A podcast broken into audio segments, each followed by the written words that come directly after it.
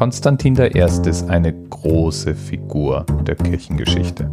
Genauso wie Papst Silvester eine große, wichtige Figur der Kirchengeschichte ist. Den Grund dafür, den habe ich schon mal in Episode 94 besprochen. Damals ging es um Silvester und eben um den Papst Silvester, von dem ich es gerade hatte.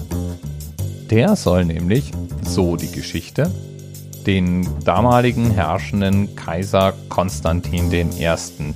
dem Tode entrissen haben.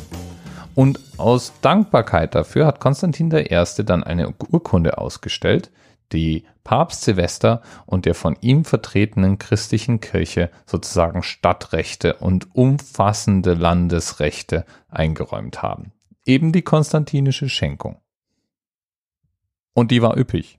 Also in der konstantinischen Schenkung, da wurde nicht weniger als das komplette Italien, die gesamte Westhälfte des Römischen Reiches, aber auch das gesamte Erdenrund mal ebenso verschenkt.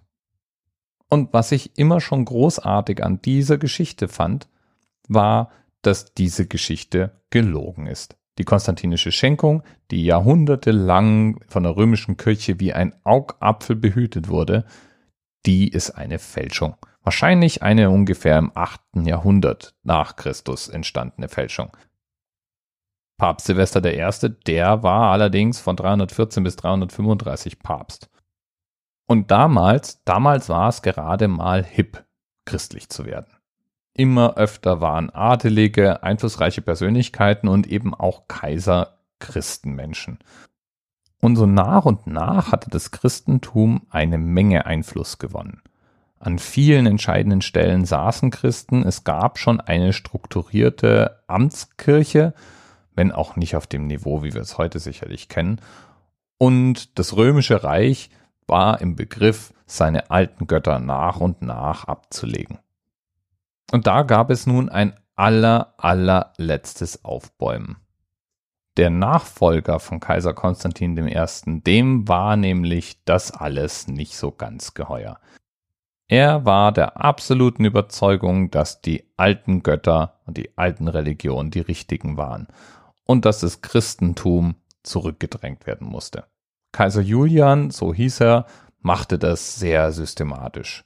Als er an die Macht kam, erließ er nach und nach verschiedene Erlasse, die zum Beispiel Christen in führenden Ämtern entließ.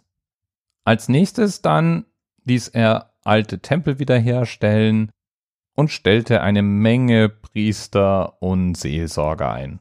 Die waren nämlich durch den Durchmarsch des Christentums so nach und nach arbeitslos gewesen und weil Tempel nicht mehr erneuert worden waren oder zum Teil auch zerstört wurden, waren die nicht nur ohne Heiligtum, sondern eben auch ohne entsprechendes Wissen und Lehren. Und das war dann auch gleichzeitig der dritte Schritt des Julian. Die wirklich großen Veränderungen, die die eben auch Veränderungen im Kopf sein müssen, die werden eben doch am besten durch die Schule und am besten noch durch den Kindergarten betrieben. Und so war dann der dritte Schritt des Julian der, Auslegung von Schriften und Lehrtätigkeit von Christen komplett zu verbieten. Das waren damals ja die Heiden und es waren die einheimischen Religionen, die er fördern wollte.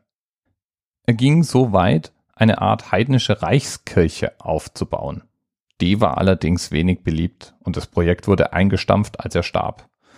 Gestorben ist er im Jahr 363, was gleichzeitig auch der Themenanker für die heutige Sendung ist, und er gilt als der letzte römische Kaiser, der gegen das Christentum vorgegangen ist. Nach seinem Tod lebte Kaiser Julian in verschiedenen Schriften und Erzählungen weiter. Von der damaligen Welt, speziell der christlichen Nachwelt, wurde er geradezu verteufelt. Und ihm wurde nachgesagt, er sei wahlweise zauberkundig gewesen oder aber durch einen Pakt mit dem Teufel dazu gedrängt worden, sich gegen die Christen zu stellen.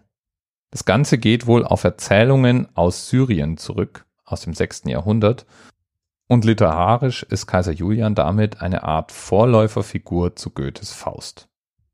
Bis bald. TMRS 10, 9, 8. The experience of 47 individual medical officers. Was hier über die Geheimzahl der Illuminaten steht. Und die 23. Und die 5. Wieso die 5? Die 5 ist die Quersumme von der 23.